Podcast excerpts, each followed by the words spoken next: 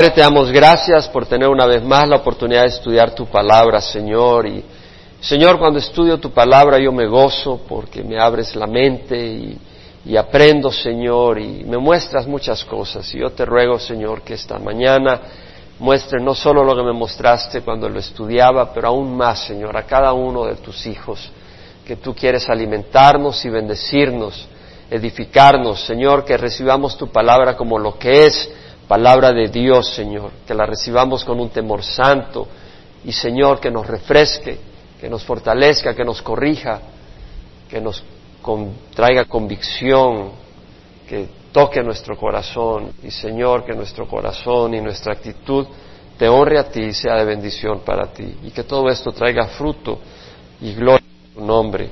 Te lo pedimos en nombre de Jesús. Amén. El capítulo 15 en Mateo vamos a terminar en el versículo 29, haciendo un pequeño recuento. Jesús, después de que Juan había sido encarcelado, subió a Galilea proclamando el Evangelio de Dios y diciendo el tiempo se ha cumplido, el reino de Dios se ha acercado, arrepentíos y creed el Evangelio. Jesús dijo el tiempo se ha cumplido, el reino de Dios se ha acercado se había cumplido el tiempo para que el Mesías viniera y el reino se había acercado. Y nosotros estamos viviendo en tiempos iguales. El tiempo se ha cumplido, el tiempo está a la puerta y el reino de Dios se ha acercado. Y si tú no conoces al Señor, arrepentíos y creed el Evangelio.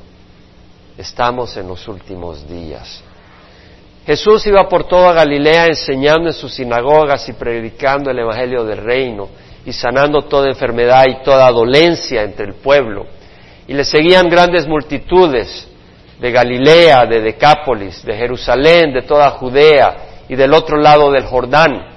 La gente estaba hambrienta, la gente buscaba sanidad, la gente buscaba respuestas, la gente tenía sed en su espíritu, había vacío. Y Jesús era quien podía llenarlo.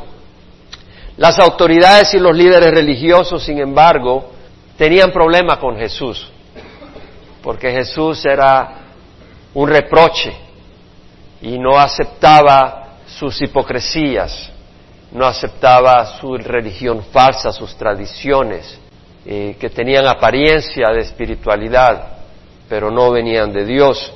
Y vemos cómo los fariseos y los judíos se opusieron a Jesús cuando sus discípulos recogían espigas cuando iban por los sembrados, diciendo que estaba quebrando el día de reposo. También se opusieron cuando el Señor sanó un día de reposo a un hombre con la mano seca. Lo leemos en el Evangelio de San Mateo. Hay otras ocasiones donde también se le oponen a él por sanar el día de reposo. En otra ocasión, cuando Jesús sana a un hombre expulsando el demonio que le impedía ver y le impedía hablar, vemos que le acusan a Jesús de sacar los demonios por el poder de Belcebú, el príncipe de los demonios. Él muestra la inconsistencia de esa manera de pensar, porque si Satanás expulsa a Satanás mismo, Satanás está dividido y el príncipe, el reino, el principado de Satanás no puede perdurar y hasta ahora ha perdurado porque no está dividido. En otra ocasión acusan al Señor por permitir que sus discípulos coman sin lavarse las manos. No era por razones higiénicas, era por razones ceremoniales, de acuerdo a la tradición de los ancianos. Y Jesús le dijo, bueno, ustedes me acusan a mí por violar la tradición de los ancianos y ustedes por qué quebrantan el mandamiento de Dios por observar la tradición de sus ancianos. Dijo, este pueblo con los labios me honra, pero su corazón está lejos de mí. Después de haber estado ministrando por bastante tiempo en el área de Galilea, Jesús sube a la región de Tiro, que está aproximadamente a 30 millas al noroeste de Keparnaún, en la zona costera del mar Mediterráneo, en lo que es el área del Líbano, Fenicia. Y en esa área se le acercó en la casa donde había llegado Jesús una cananea, una mujer gentil, no era una judía, rogándole al Señor que tuviera compasión, que su hija estaba endemoniada.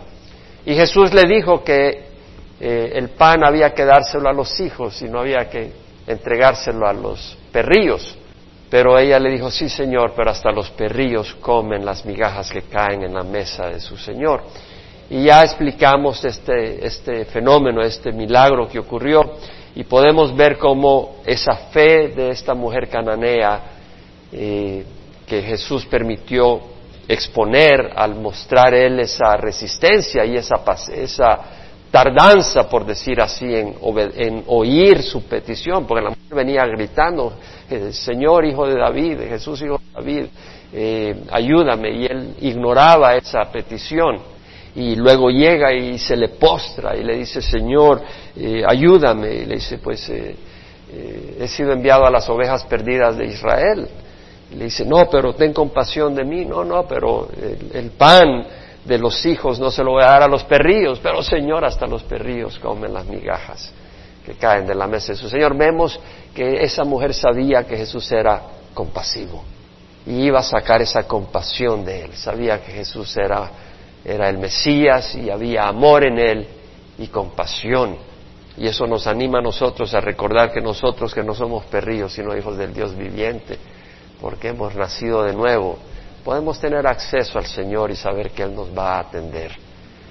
Y fue muy hermoso. Ahora en el versículo 29 vemos, eh, antes de llegar a 29, Jesús va a Galilea. Estamos, me gustaría que ustedes tengan un mapa de Israel. Sería bueno, tal vez, un tal vez el próximo domingo proyectamos un mapa mientras estoy enseñando la palabra, porque sería de ayuda. Pero Jesús de la región de Tiro se va hacia Sidón que queda a 40 kilómetros siempre en la costa, pero se desvía un poco hacia el oeste, la costa en esa área del mar Mediterráneo. Y luego de Sidón regresa al sur, este, hacia el mar de Galilea, pero no necesariamente a Capernaum, que queda al norte del mar de Galilea, sino que baja más al sur, al área de Decápolis. El área de Decápolis es una área gentil, no era una área judía bueno, en el tiempo del rey David y del rey Salomón, eh, fueron áreas que fueron conquistadas y que él pertenecía a Israel, pero después eh, fue poblado por gentiles. Y pasando Jesús de ahí vino junto al mar de Galilea, y de nuevo repito, como dice Marcos, en el área de Decápolis, y subiendo al monte se sentó ahí. El área de Decápolis es el área donde había los Gadarenos. ¿Se acuerda cuando Jesús, después de la tormenta en el mar de Galilea, llega a, Gadara y ahí se encuentran los endemoniados? El endemoniado que el Señor libró, este eh, quería seguir a Jesús y Jesús le dice, ve a los tuyos y cuéntale las maravillas que el Señor ha hecho por ti. Y él fue al área de Decápolis compartiendo. Entonces vemos que en este tiempo que Jesús ahora regresa, este endemoniado que ha sido librado de esa posesión y ha sido bendecido, obviamente que ha estado contando en esa área las maravillas que Jesús había hecho. Y ahora aquí viene Jesús y en el versículo 30 dice que vinieron a él grandes multitudes, trayendo consigo cojos, lisiados, ciegos, mudos y muchos otros enfermos, y los pusieron a sus pies y él los sanó. Eran principalmente no judíos, sino que eran principalmente gentiles paganos.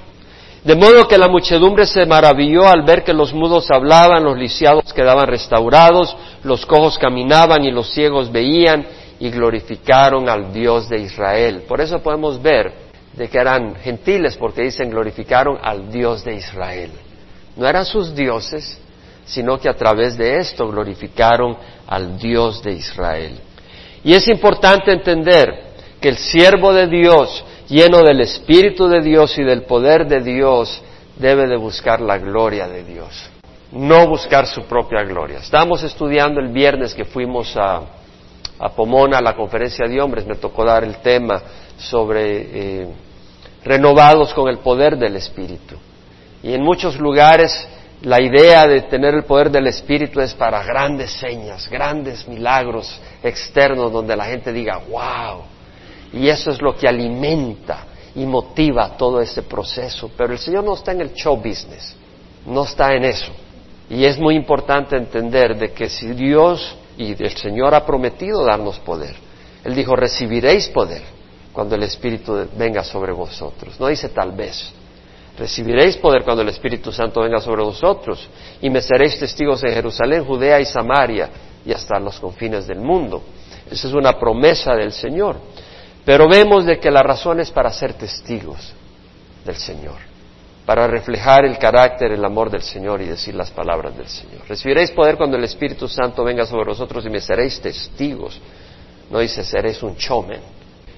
En 1 Corintios 10:31 el Señor dice a través de Pablo, ya sea que comáis, que bebáis o que hagáis cualquier cosa, hacedla para la gloria del Señor.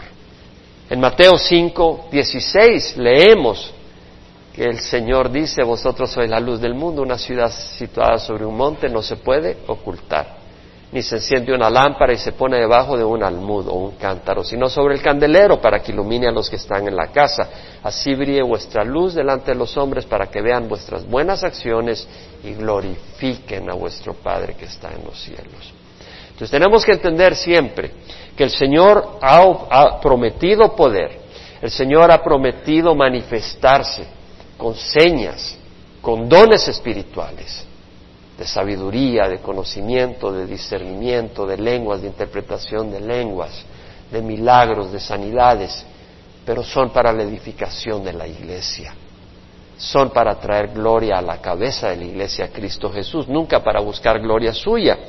Entonces vemos acá de que Jesús, el gran siervo, el ejemplo para que nosotros sigamos, al hacer todas estas cosas, trajo gloria a Dios.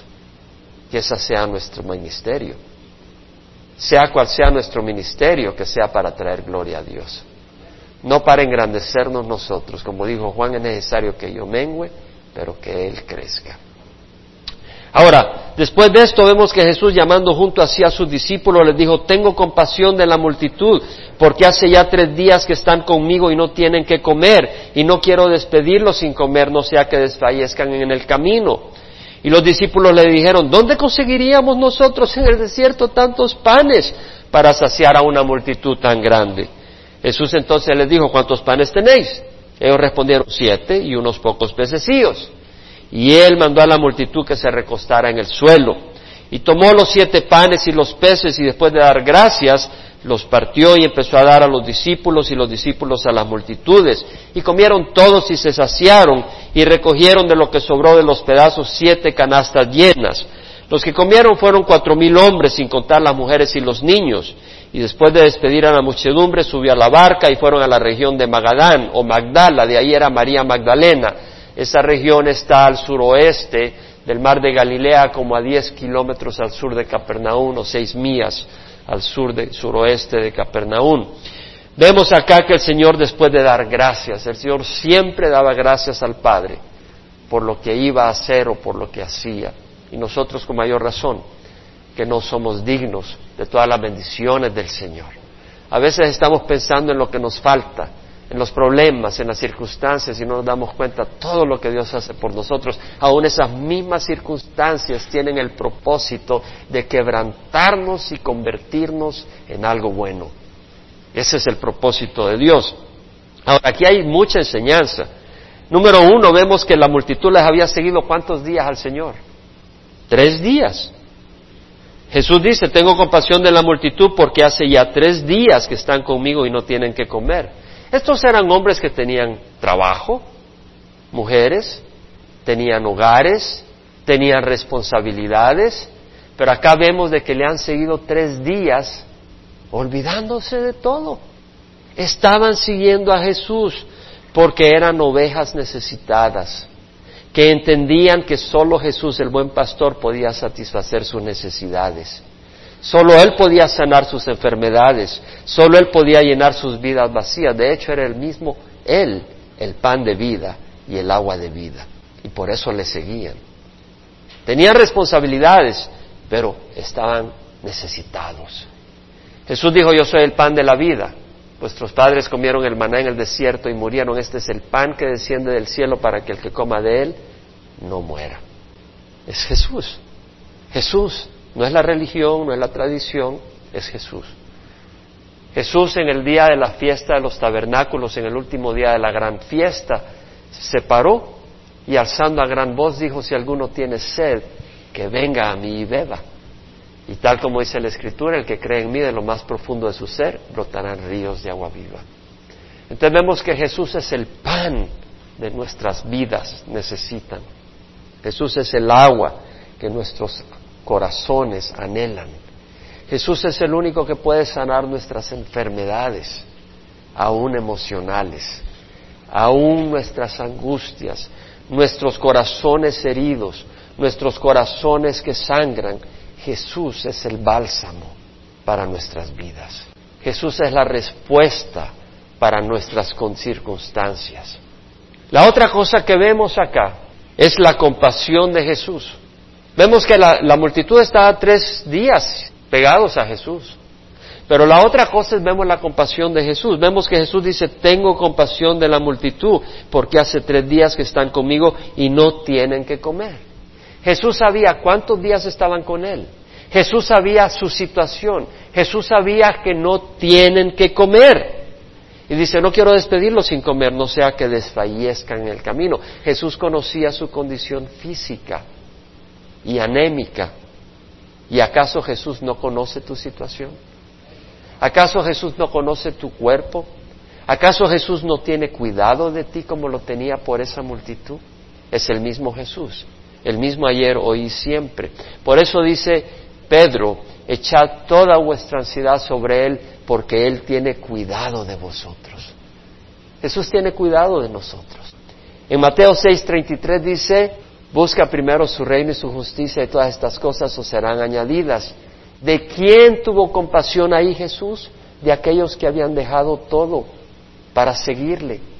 No quiere decir que hayan dejado todo permanentemente, pero porque tenían sus hogares y probablemente regresarían a su trabajo, pero ellos estaban necesitados y estaban absorbidos siguiendo a Jesús. Y Jesús tuvo compasión de ellos, ellos estaban siguiendo a Jesús. Y nosotros seguimos al Señor Jesús. Y Él tiene compasión de nosotros. En primera de Pedro 5, 6 al 7, Pedro dice, humillaos bajo la poderosa mano de Dios y Él os exaltará a su debido tiempo echando toda vuestra ansiedad sobre Él porque Él tiene cuidado de vosotros. Ya mencioné echando vuestra ansiedad sobre Él porque Él tiene cuidado de vosotros, lo mencioné al principio, pero ahora menciono el versículo anterior. Someteos, humillaos bajo la poderosa mano de Dios para que los exalte a su debido tiempo. Lo que quiero decir es de que esta multitud tenía tres días. Habían dejado sus casas, habían dejado sus trabajos, Tal vez no, no, no había abundancia de comida en ese momento. El Señor proveyó, ¿verdad? Multiplicó, pero por un momento tal vez no había abundancia. Pero el Señor se preocupa. Y si nosotros seguimos al Señor, no te preocupes de cualquier circunstancia que estés pasando. Los discípulos estuvieron en la tormenta, ¿verdad? Iban siguiendo a Jesús. Y Jesús estaba dormido en la barca y se vino la tormenta y creían que se ahogaban que se ahogaban y despertaron a Jesús. En otra ocasión Jesús los manda en la barca y van en la barca y el viento es contrario y pasan nueve horas remando y remando contra viento contrario. Y parecería de que eh, las circunstancias de ellos eran miserables, pero Dios estaba trabajando en ellos. Si tú estás siguiendo a Jesús, humíate bajo las circunstancias que estés pasando. No te quejes, no nos quejemos, recibámosla de la mano de Dios. Más fácil decir que hacer, pero es la verdad. Porque si estamos siguiendo a Jesús no debemos de preocuparnos. Las circunstancias están en sus manos y Él tiene un buen propósito. Por eso dice Pablo, ¿verdad? He aprendido a contentarme cualquiera que sea mi situación. Sabía vivir en prosperidad y sabía vivir en necesidad. Todo lo puedo con Cristo que me fortalece, dijo Pablo. Ahora, veamos de que Jesús dice, no quiero despedirlos sin comer, no sea que desfallezca en el camino. Y los discípulos le dijeron, ¿dónde conseguiríamos nosotros en el desierto tantos panes para saciar a una multitud tan grande? Bueno, ya había ocurrido la multiplicación de panes y peces en la zona desierta de Bethsaida, un tiempo atrás, y habían alimentado a cinco mil hombres sin contar mujeres y niños. Es interesante que los discípulos acá preguntan, ¿dónde conseguiremos nosotros en el desierto panes para saciar a una multitud tan grande? Y reflexionando en la situación de estos discípulos me doy cuenta de que, digo, ¿acaso no, no recordaban la multiplicación de panes en Bethsaida? Claro. ¿Acaso no pensaron que la generosidad de Jesús no tenía límites? Ese es el problema. A veces nosotros no nos damos cuenta que la generosidad de Jesús no tiene límite. A veces pensamos que si Dios bendijo una vez no lo va a volver a hacer, que sería mucho, decimos o pensamos en nuestro corazón. Pero qué equivocados estamos y qué poco conocemos el amor de Dios. Vemos acá que el Señor quiere volver a multiplicar. A veces nosotros estamos pensando en los milagros que hizo el Señor en el pasado. A veces estamos pensando en las grandes cosas que hizo el Señor en el pasado, cuando recibiste a Cristo y la tormenta y, y cómo te sacó con mano poderosa y crees que ya pasó lo más importante y lo más grandioso. Dios tiene grandes maravillas para el futuro en tu vida. Espera en el Señor grandes cosas, pero para traer gloria a su nombre. Pero espera grandes cosas. Lamentación 3, 21 al 25. Jeremías dice esto, traigo a mi corazón, por esto tengo esperanza, que las misericordias del Señor jamás terminan. ¿Has pensado en eso? Las misericordias del Señor jamás terminan, pues nunca fallan sus bondades. Son nuevas cada mañana. ¿Podemos decir son nuevas cada mañana? Es la promesa del Señor. Ese es el Señor al quien servimos. Ese es el Señor al que seguimos. Grande es tu fidelidad. Jehová es mi porción. Y si Jehová es mi porción, lo tenemos todo, mis hermanos. Si Jehová es mi herencia, lo tenemos todo. Si Jehová es nuestra herencia, nos ganamos no la lotería, sino al creador del universo. ¿Quién es más grande? Jehová es mi porción, dice mi alma, por eso en Él espero. Bueno es Jehová para los que esperan en Él, para el alma que le busca. En 1 Corintios 2.9 dice Pablo, cosas que ojo no vio, ni oído oyó, ni han entrado al corazón del hombre, son las cosas que Dios ha preparado para los que le aman. Y el Salmo 16.11 dice, me darás a conocer la senda de la vida, en tu, en tu presencia hay plenitud de gozo, en tu diestra deleites para siempre. ¿Nos damos cuenta? Tus misericordias son nuevas cada mañana. Tu fidelidad es siempre grande. Nunca fallan tus bondades. Las misericordias de Jehová jamás terminan. Entonces podemos ver con esperanza el futuro. Si Dios obró en el pasado, no quiere decir que ya terminó de obrar. Si Dios te bendijo en el pasado, no te conformes. Si estás satisfecho con la obra de Dios, pero no te quedes diciendo, bueno, ya Dios hizo y ya se acabó y ahora pues solo vamos caminando hasta que el Señor me llame. Busca grandes cosas para el Señor. Ahora, en el versículo primero del capítulo 16 leemos de que los fariseos y los saduceos se acercaron a Jesús para ponerle a prueba. Le pidieron que le mostrara una señal del cielo, pero respondiendo él les dijo, al caer la tarde decís hará buen tiempo, porque el cielo está rojizo, y por la mañana habrá tempestad porque el cielo está rojizo y amenazador. Sabéis discernir el aspecto del cielo, pero no podéis discernir las señales de los tiempos. Una generación perversa y adúltera busca señal y no se le dará señal, sino la señal de Jonás, y dejándolos se fue. O sea, vemos que acá viene otra vez los fariseos y los saduceos y estos judíos que estaban en contra del Señor y le piden una señal del cielo. Y él les dice, bueno, cuando cae el cielo, si ves el, el cielo, cuando cae la tarde, si ves el cielo rojizo, dice, oye, eh, hay un buen tiempo. Va a haber buena noche, mañana todo va a estar bien. Pero cuando al amanecer, si el cielo está rojizo y así, de cierta manera, dice, oh, viene mal tiempo, viene tormenta. Y dice, podéis discernir el aspecto del cielo, pero no puedes discernir los tiempos. Entonces, lo que está diciendo, pongamos atención, Está diciendo, ustedes tienen capacidad para absorber el ambiente, para absorber las cosas y correlacionar.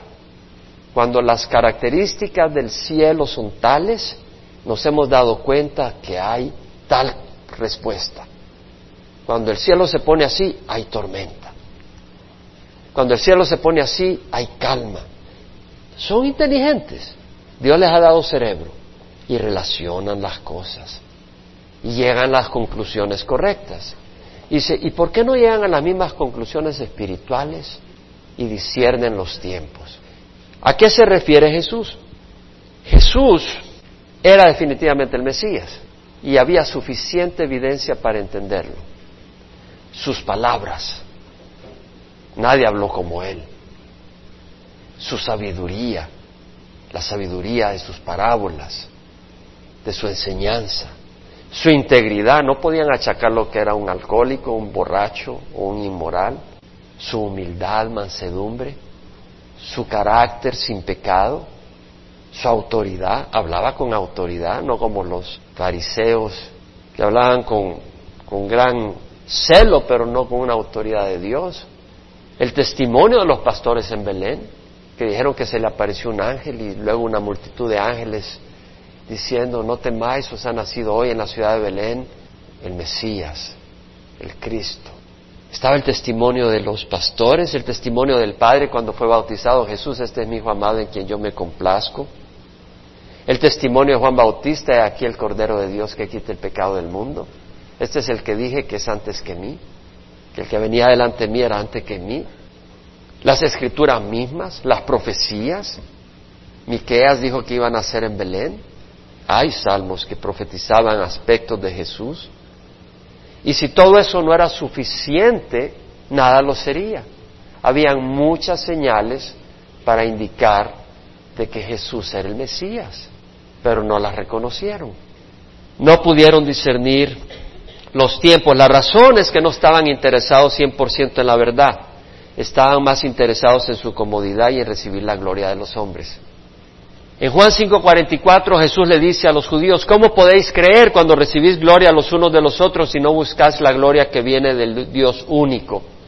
Es decir, cuando uno busca su propia gloria se mete en problema. Cuando tú buscas la gloria de Dios, tu mente va a estar despejada. Pero cuando tú estás buscando tu propia gloria, te metes en problema y se te cierran los ojos y no puedes ver en el ámbito espiritual.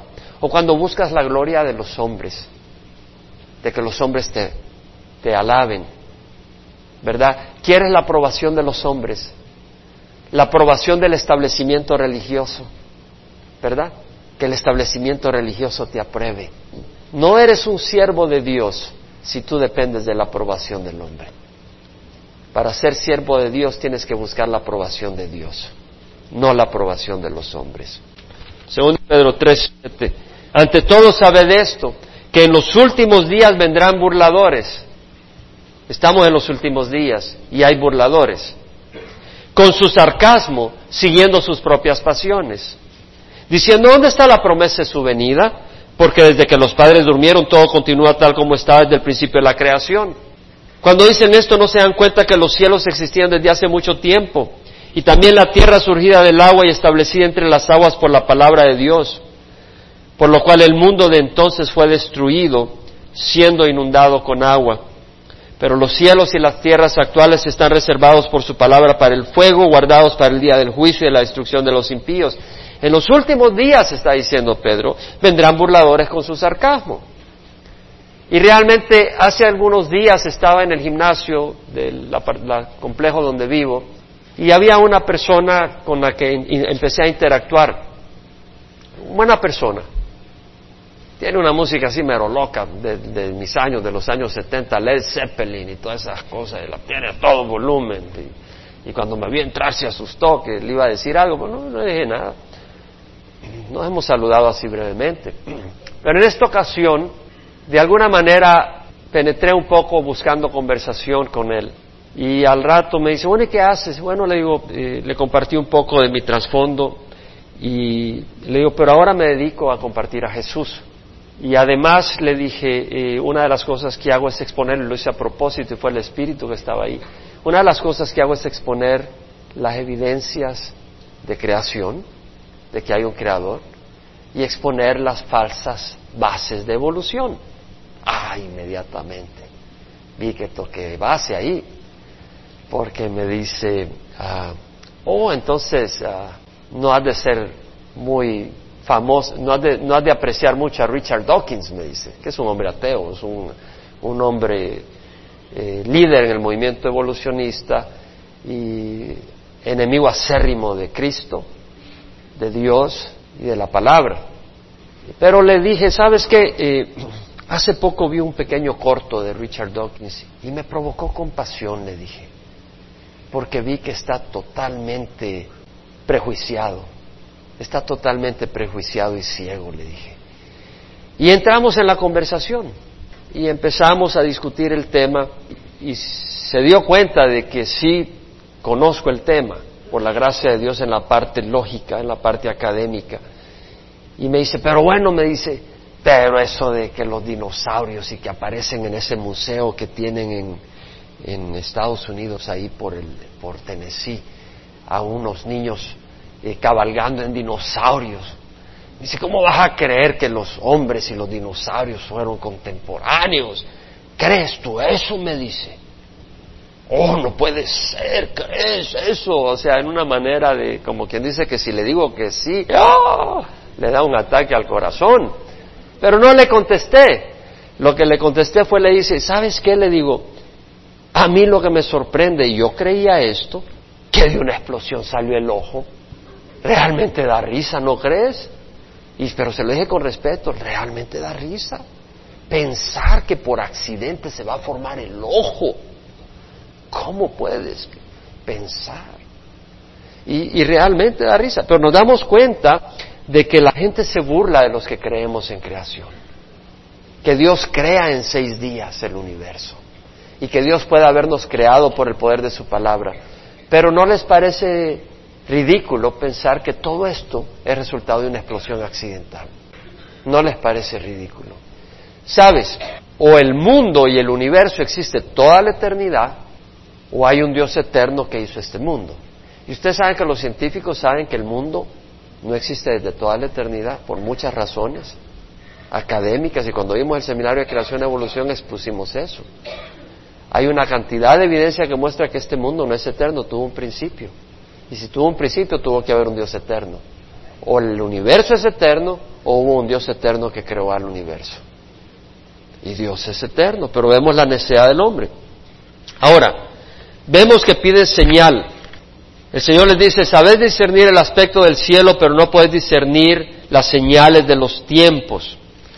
Ahora, notemos que los fariseos eran religiosos, eran celosos y estrictos en la observancia de sus tradiciones y ritos. Creían en la vida eterna, querían tener vida eterna. El problema es que creían en su propia justicia y buscaban la gloria de los hombres y no tenían el amor de Dios en ellos.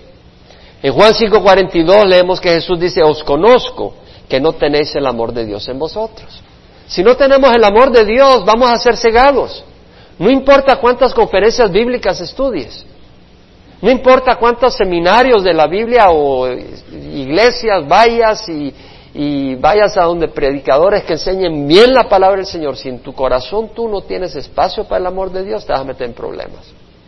Juan dijo, el que aborrece a su hermano está en tinieblas y anda en tinieblas y no sabe a dónde va porque las tinieblas han cegado sus ojos. Y ellos aborrecían a Jesús, ¿no? ¿No aborrecían los fariseos y los escribas a Jesús? Lo rechazaron, lo aborrecían, no lo mataron.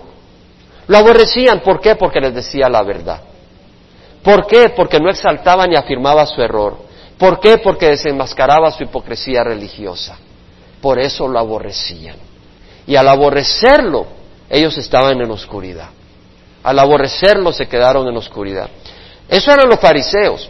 Los saduceos eran tan liberales que no creían en ángeles, ni en la resurrección, ni en la vida eterna. Eso era el grupo de los saduceos, de ahí estaban los sacerdotes. En su arrogancia intelectual vivían para hoy. Caminaban en astucias políticas. Negaban en práctica la autoridad y el poder de la, de la revelación bíblica de la palabra de Dios. Y hay muchos religiosos que en práctica niegan la palabra de Dios. ¿No dicen de que Génesis es un, es un grupo de leyendas y de historias? Váyase a la Biblia latinoamericana, no la Biblia de las Américas. Váyase a la Biblia latinoamericana de la Iglesia Católica con comentarios. Dice que tenemos millones de años de evolución, que así fue creado el hombre, a través de procesos evolutivos de millones de millones de años. Y luego mencionan que Abraham Adán y Eva son figuras eh, no históricas, sino que son leyenda. Es una cosa seria. Eso es una liberalidad, pero eso no trae libertad, es esclavitud.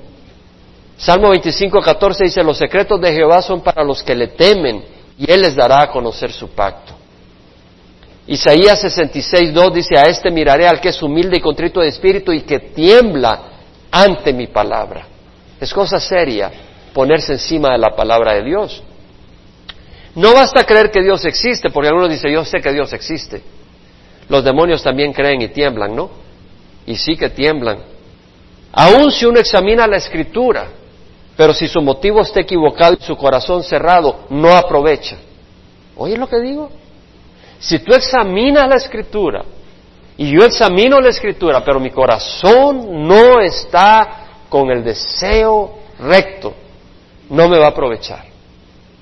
Vamos a ver, vea primera de Juan 5, 11 al 12. El testimonio es este, que Dios nos ha dado vida eterna y esta vida está en su Hijo. El que tiene al Hijo tiene la vida y el que no tiene al Hijo no tiene la vida. Si tú no tienes a Jesucristo, si tú no recibes a Jesús, y a Jesús, Jesús no entra en el corazón arrogante, Jesús entra en el corazón contrito, que lo recibe, ¿cierto? Y luego trabaja con nosotros porque hay arrogancia en nuestras vidas, pero Él la empieza a quebrantar y por eso nos mete en el fuego. Pero vemos que tenemos que humillarnos y recibir a Jesús. Jesús es la clave. En 1 Corintios 1, 22, 24 dice Pablo, los judíos piden señales. Los griegos buscan sabiduría, mas nosotros predicamos a Cristo crucificado, piedra de tropiezo para los judíos y necedad para los gentiles, pero para los llamados, tanto judíos como griegos, Cristo es el poder de Dios y la sabiduría de Dios. Cuando tú recibes a Jesús y te humillas y aceptas que Él sea Señor y dices, Señor, tú dirige mi vida, tú enséñame, yo acepto tu enseñanza, vas a tener la sabiduría y no vas a estar ciego como los fariseos y los saduceos. En 2 Corintios 3:16 Pablo dice, cuando alguno se vuelve al Señor, el velo es quitado. ¿Cuándo se es quitado el velo? Cuando uno se vuelve al Señor. Ve a Juan ahora 5:39 y vas a entender aún más lo que estoy diciendo del, del, problema. Si tú examinas las escrituras pero no quieres venir a Jesús no traes el corazón correcto, porque estás buscando la aprobación de hombres, porque muchos no vienen a Jesús por buscar la aprobación de sus tradiciones, muchos no vienen a Jesús por guardar la aprobación del sistema religioso en el que crecieron. Pero mira lo que dice el Señor, Juan 5:39, examinad las escrituras, porque vosotros pensáis que en ellas tenéis vida eterna, y ellas son las que dan testimonio de mí y no queréis venir a mí para que tengáis vida. No recibo gloria de los hombres, es decir, yo no estoy buscando la aprobación de ustedes, estoy buscando la aprobación del Padre, dice Jesús. pero os conozco que no tenéis el amor de Dios en vosotros. Si alguno me ama, guardará mi palabra, dice Jesús en otro lado. Yo he venido en nombre de mi Padre. Jesús no vino por su cuenta, el Padre lo envió y no me recibís, si otro viene en su propio nombre, a ese recibiréis. ¿Cómo podéis creer cuando recibís gloria los unos de los otros? Y no buscáis la gloria que viene del Dios único.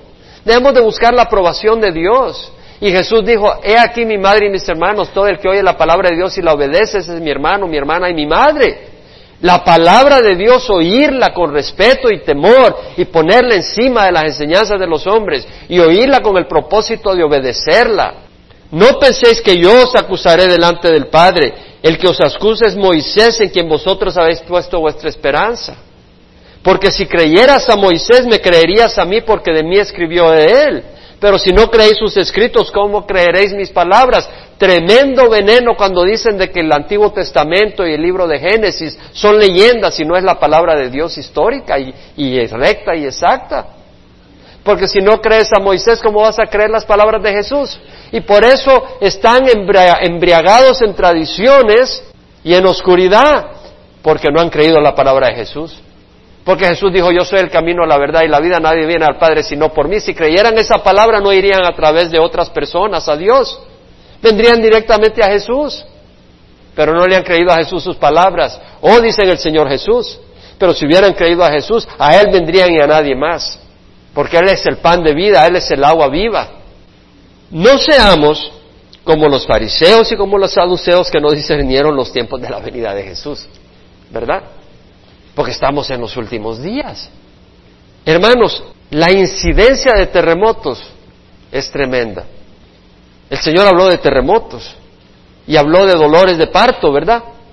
¿Y los dolores de parto cómo son cuando se va acercando el tiempo del alumbramiento? Son más frecuentes y son más fuertes. El calentamiento global, la deforestación, es tremendo cómo estamos destruyendo el planeta, la contaminación, el peligro de plagas por ataques biológicos, el peligro de ataques nucleares, el extremismo islámico. Yo compartí con ustedes este, este siervo que llegó a la conferencia de misiones en Murrieta y cómo él compartió de que Europa va a ser islámico y que ahora la mitad de los, de los musulmanes en Inglaterra son extremistas, son radicales. O sea que aprueban lo que ocurrió en septiembre 11 del 2001. La mitad de los musulmanes en Inglaterra. Y se espera que creo que para el año 2030 van a ser, o 2040 va a ser el 50% de Inglaterra musulmana. El resurgimiento de Europa como un poder mundial. La alianza de Irán y con Rusia en contra de Israel. El conflicto que gira alrededor de Israel. La tecnología que existe ahora para que haya una sociedad sin efectivo. Porque la Biblia habla de un cashless society, una, una sociedad sin efectivo. Ya existe la tecnología y para poner un microchip, microchip, un microchip, para que tú puedas pasar a un escáner y no necesitas pagar con dinero, sino que con tu mano pasas en un escáner y ya te acreditan a tu cuenta sin tener que usar dinero en efectivo y sería maravilloso porque se evita el, dinero de las drogas y todo eso. Pero es, es lo que habla la palabra del Señor en la, en la sociedad final.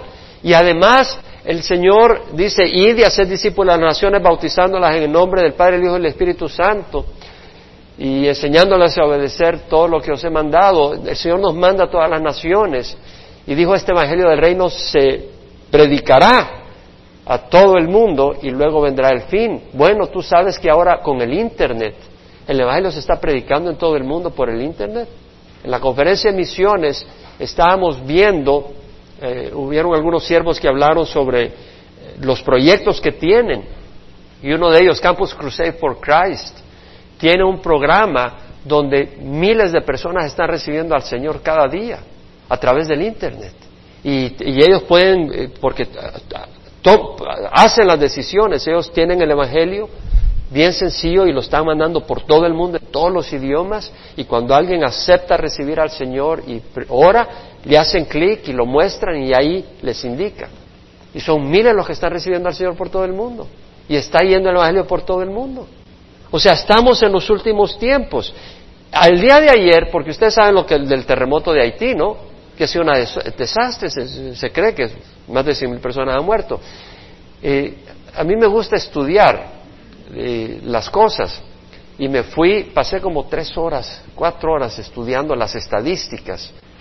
Estaba en, la, en CNN y sacaba un mapa con los terremotos, entonces empecé a procesar la información. Y la información es esta. Había en CNN del 15, en la página web del 15 de enero, aparecía los terremotos que han ocurrido en distintas partes del mundo, los más fuertes, los de más fuerza y los de más, los de más ah, mortandad. Entonces los, los, ah, los, puse en un gráfico, analicé la información. Ese es mi trasfondo, mi trasfondo es científico. Analicé la información. Tenemos aquí abajo los años en que ocurrieron los terremotos y en, el, en el lado izquierdo la cantidad de muertos, cero, cincuenta mil, cien mil, ciento cincuenta mil, doscientos mil, dependiendo del terremoto. Entonces vemos que del año 1900, cada punto refleja un terremoto eh, de, de, gran impacto que presentó CNN. Bueno, del año 1900 a 1950 aparecen tres grandes terremotos con mortandad de 40 mil muertos o más. Tres. Del año 1950 al año 2010 eran dos, tres, cuatro, cinco, seis, el doble. Se duplicaron. No solo eso, los muertos se duplicaron de 450 mil muertos por terremotos grandes a casi 800 mil muertos por terremotos grandes. Luego salía la incidencia del número de terremotos. Luego me fui al, que registra la cantidad de terremotos. Y de nuevo aparece el año 1900 a, 2010 Y la intensidad en la escala Richter, un terremoto 7 es muy fuerte, 8 es mucho más fuerte, 9 es, ni se diga. Y aparece que del año 1900 a 1950 aparecen seis, seis terremotos de, la escala 7 para arriba. Pero del año 1955, diría, al 2010, aparece 3, 4, 6, 7, 8, 9, 10, 11, 12, el doble. O sea, vemos que ha aumentado la incidencia de terremotos. Esto es CNN y no siempre confío en lo que los periodistas hacen porque a veces manipulan las cosas y todo. Entonces me fui a la fuente de información confiable, no a los periódicos. Me fui a una fuente absolutamente confiable, científica del gobierno de Estados Unidos. Es interesantísimo lo siguiente. Esta es información eh, absolutamente científica, esto ya no es de los periódicos ni de la página web. Esta es la incidencia de todos los terremotos que aparecen registrados de 7 para arriba, de la escala Richter 7 para arriba. Había, hay muchos más de que 6, 5 y lo que sea.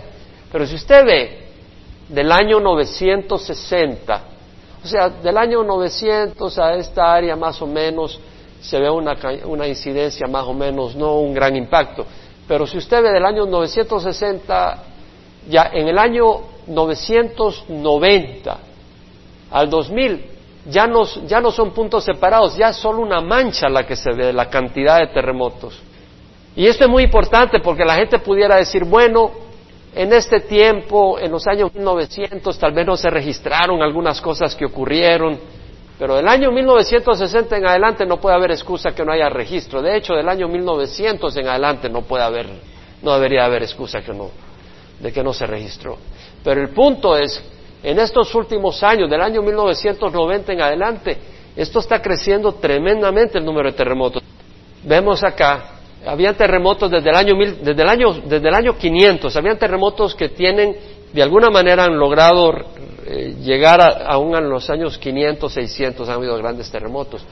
Pero del año 1700 a 1750 un terremoto grande. Estos son terremotos con más de 9.000 muertos. Pero del año 1700 a 1700, un terremoto.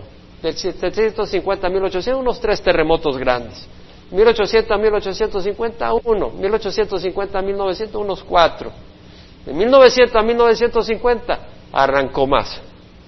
1950 a 2000 arrancó más, pero del 2000 ha subido enormemente. De hecho, si tú te das cuenta por, de promedio, vemos que del año 1700 a 1900 un promedio de uno, dos, tres terremotos por, por, cada 50 años.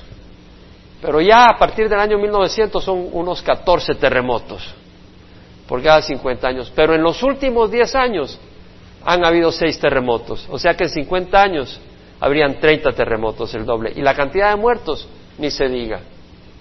Medio millón, medio millón solo con los terremotos grandes en lo que van estos 10 años. O sea que esto es eh, cinco veces más de los muertos que hubieron en los 50 años anteriores. Lo que quiero decirles, hermanos, es que no hay excusa.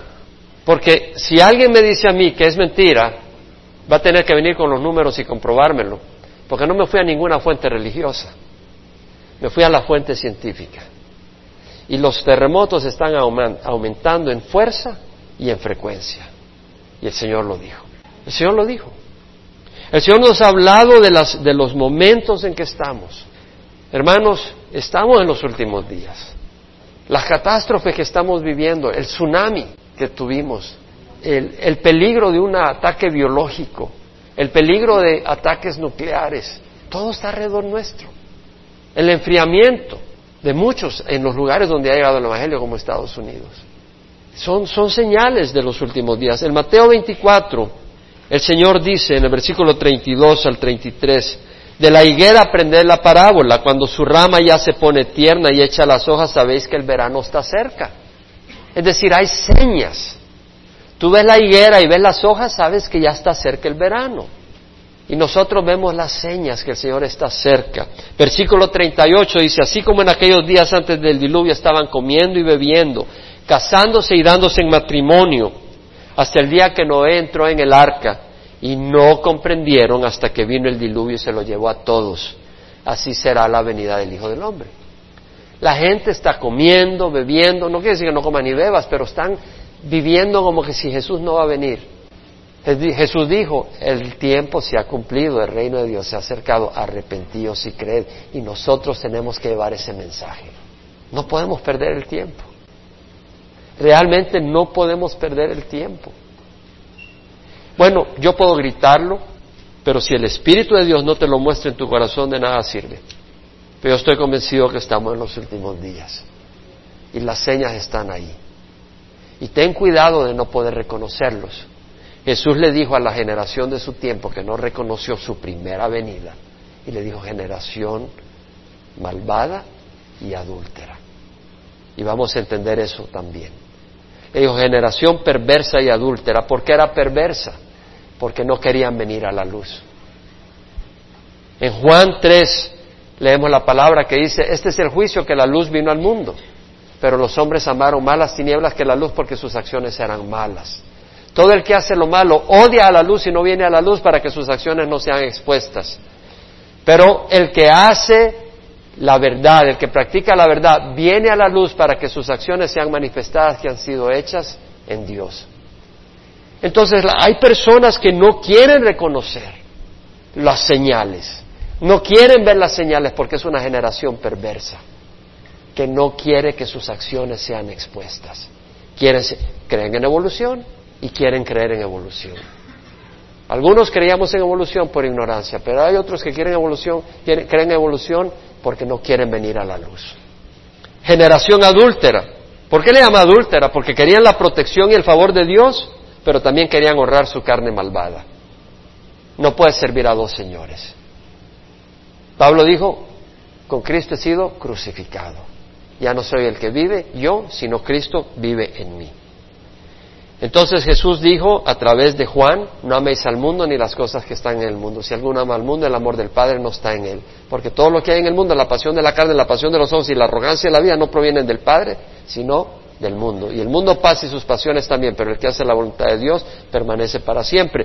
Acuérdate, la pasión de la carne, la pasión de los ojos y la arrogancia de la vida. ¿Qué es lo que había en estos fariseos? Arrogancia espiritual. ¿Cierto o no? Había arrogancia espiritual. Pero, óigame, aquí tenemos que aprender para nosotros. Porque aquí no se trata de darle golpes a otros, pero para aprender para nosotros. Porque yo cuando leo esto, yo tomo nota para mí mismo. Dejándole se fue, dice la palabra del Señor. Después de eso Jesús se fue. Qué triste se fue de ellos. ¿Por qué? Estaban buscando señas. Muéstranos una señal del cielo. Pero no estaban viendo todas las señas que el Señor les había provisto. ¿Cuántas gentes hay en nuestra sociedad hispana acá que andan buscando iglesias con grandes señas? Pero hay muchas señas que muestran que Jesús ya está acá, que ya está viniendo, pues no, no ha venido físicamente, pero que está a la venida, que está a la puerta. En 2 Tesalonicenses el Señor habla del peligro de aquellos que andan buscando únicamente señas. Habla del inicuo en el versículo 9 del capítulo 2, según de Tesalonicenses, habla del inicuo cuya venida es conforme a la actividad de Satanás con todo, poder, con todo poder y señales y prodigios mentirosos. Hay señales milagrosas ahora. Y con todo engaño de iniquidad para los que se pierden porque no recibieron el amor de la verdad para ser salvos. No amaron la verdad. No amaron la palabra de Dios. Jesús dijo, Padre, santifícalos en tu verdad. Tu palabra es verdad. No amaron la palabra de Dios. Por eso Dios les enviará un poder engañoso para que crean en la mentira, a fin de que sean juzgados todos los que no creyeron en la verdad, sino que se complacieron en la iniquidad. Entonces, para terminar, vamos a leer la advertencia de Jesús. Vemos el carácter de los fariseos y de los saduceos. Ellos no vieron las señas. Ahora en el versículo 5 al 12 vemos la advertencia de Jesús, no solo para los, no solo para los judíos, no, para, no solo para los discípulos de su tiempo. Esa advertencia es para nosotros. ¿Quién puede decir amén? No te creas monedita de oro que no te toca. ¿Sí me entiendes? Porque Pablo dijo, yo sé que en mí, en mi carne no habita nada bueno. Tenemos al enemigo con nosotros mismos, nuestra carne además de Satanás y el mundo. Y tenemos que tener cuidado. Jesús dijo, velad y orad para que no entréis en tentación. El espíritu está dispuesto, pero la carne es débil. Tú no digas fariseos, escribas. Nosotros la podemos hacer de fariseos y la podemos hacer de escribas y de los saduceos que atacaban a Jesús y no nos damos cuenta. Oh, pero yo ya recibí a Cristo y estaba muy espiritual. Sí, el caminar renovado con el Espíritu del Señor no solo es un evento pasado, no solo es un evento pasado, es un evento continuo y para ello debemos de estar en guardia. Y vemos que acá los discípulos al pasar al otro lado, Jesús se fue de ahí, de la zona de Magdala se fue al otro lado, hacia la zona de Betania, perdón, de Bethsaida, al norte del mar de Galilea. Y al pasar al otro lado se, se habían olvidado de tomar panes. Y Jesús les dijo, estad atentos y guardados de la levadura de los fariseos y saduceos. Y ellos discutían entre sí diciendo, ¿lo dice porque no tomamos panes? Pero Jesús dándose cuenta dijo, hombres de poca fe, ¿por qué discutís entre vosotros que no tenéis pan? ¿Todavía no entendéis ni recordáis los cinco panes de los cinco mil? ¿Y cuántas cestas recogiste? Ni los siete panes de los cuatro mil y cuántas canastas recogiste. Eran dos eventos distintos. ¿Cómo es que no entendéis que no os hablé de los panes, pero guardados de la levadura de los fariseos y saduceos? Entonces entendieron que no les había dicho que se guardaran de la levadura de los panes, sino de la enseñanza de los fariseos y saduceos. Entendamos acá qué, desubicados estaban los apóstoles. Porque Jesús le dice, guardados de la levadura de los fariseos y de los saduceos. ¿Será que nos dice eso porque no trajimos pan? No tiene conexión. Sabemos que la levadura se usa para el pan, pero que Jesús le diga, guardados de la levadura los fariseos y saduceos, no quiere decir que porque no trajeron pan no se, los iba a clavar. Pero estaban desubicados, ¿verdad? Eh, no había recibido el Espíritu Santo todavía. Estaban desubicados los pobrecitos. Pues Jesús le dice, les explica. Ahora, la levadura, ¿qué es la levadura de los fariseos? La levadura de los fariseos es una religión externa con muchas tradiciones religiosas, pero antagonistas a la palabra de Dios. La levadura de los fariseos es motivación falsa. La levadura de los fariseos es un corazón lejos de Dios, pero creían que tenían una justicia propia basada en sus obras y prácticas externas, pero faltantes de amor a Dios y al prójimo. Entonces nosotros podemos abrazar sin darnos cuenta de la levadura de los fariseos, como siendo hipócritas religiosos. ¿Quién puede decir amén? Podemos ser hipócritas sin darnos cuenta. Venimos a la iglesia, tal vez hacemos cosas para el Señor, pero el corazón está lejos del Señor. No amamos a nuestros hermanos, no amamos a aquel que es difícil de amar y no mostramos ese amor o no nos motiva el amor de Dios y nos está motivando otra cosa al servir al Señor. Ten cuidado. Yo he de tener cuidado. Podemos empezar bien la carrera, pero desviarnos en el camino. Y empezamos sirviendo a Dios con el motivo correcto. Empezamos a servir a Dios con el corazón correcto. Pero de repente se empieza a meter el mundo. Y se empiezan a meter otras motivaciones. Y empezamos a hacer las cosas por rutina. Se convierte algo externo. Pero nuestro corazón está lejos de Dios tenemos que tener cuidado. Yo me tengo que tener cuidado. Cuando el Señor dice, cuidaos, mira lo que dice, estad atentos y guardaos en la New, New International Version o nueva versión internacional. Be careful, be on your guard. Es decir, cuidado, anda vigilante, en guardia. Como dice la New Living Translation o la New American Standard Bible, watch out, be aware. Ojo, cuidado, está pendiente. Podemos empezar bien, pero desviarnos y empezar a ser hipócritas en nuestra relación con los hermanos. No quiere decir que vamos a andar siendo adular a la gente para ganarnos, su cariño, de eso no se trata, porque fieles son las heridas del amigo y profusos los besos del enemigo. No se trata de que todo es abrazo y beso así para aparentar, esa es hipocresía también, o falta de amor. A veces hay corrección necesaria. Pero Jesús nos dice, advertíos de la levadura de los fariseos y que no caigamos en hipocresía religiosa y si el Espíritu te está hablando a ti, recíbelo. Y luego dice, y de la levadura de los saduceos, ¿cuál es la levadura de los saduceos? Liberales, incredulidad en la palabra de Dios, sacaban provecho de su ministerio. Esos eran los saduceos. Ahí negociaban. Uno de los sacerdotes, una de sus hijas del sumo sacerdote fue esposa de uno de los Herodes esos pactos, ventajas y provechos. Cuidémonos. Bueno, Señor, sabemos que estamos en los últimos días y, Señor, nos adviertes de que nos cuidemos de la levadura de los fariseos y de los saduceos. Pero también nos recuerdas lo que leíamos al principio de tu compasión y de tu amor, que tu fidelidad es eterna y tus bondades nunca se acaban. Tu misericordia es nueva cada mañana. Tus misericordias nunca terminan. Tus bondades nunca fallan, son nuevas cada mañana. Y que tu fidelidad es grande. Y vemos la compasión, Señor, que ejercitaste con las multitudes y cómo estabas pendiente de ellos y, y, te preocupaste por ellos. Y te damos gracias porque ese Dios de ayer es el mismo Dios de hoy. Y tú conoces nuestras necesidades. Y te damos gracias porque sabemos que tú estás preocupado en el sentido de interesado en nosotros.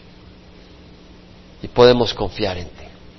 Y te damos gracias. Y ahora que estamos viviendo en los últimos días, te pedimos, Señor, que nos des la fortaleza para que nos halles como siervos fieles, usando lo que tú nos has dado, ocupándonos en estos últimos días, porque tú vienes pronto.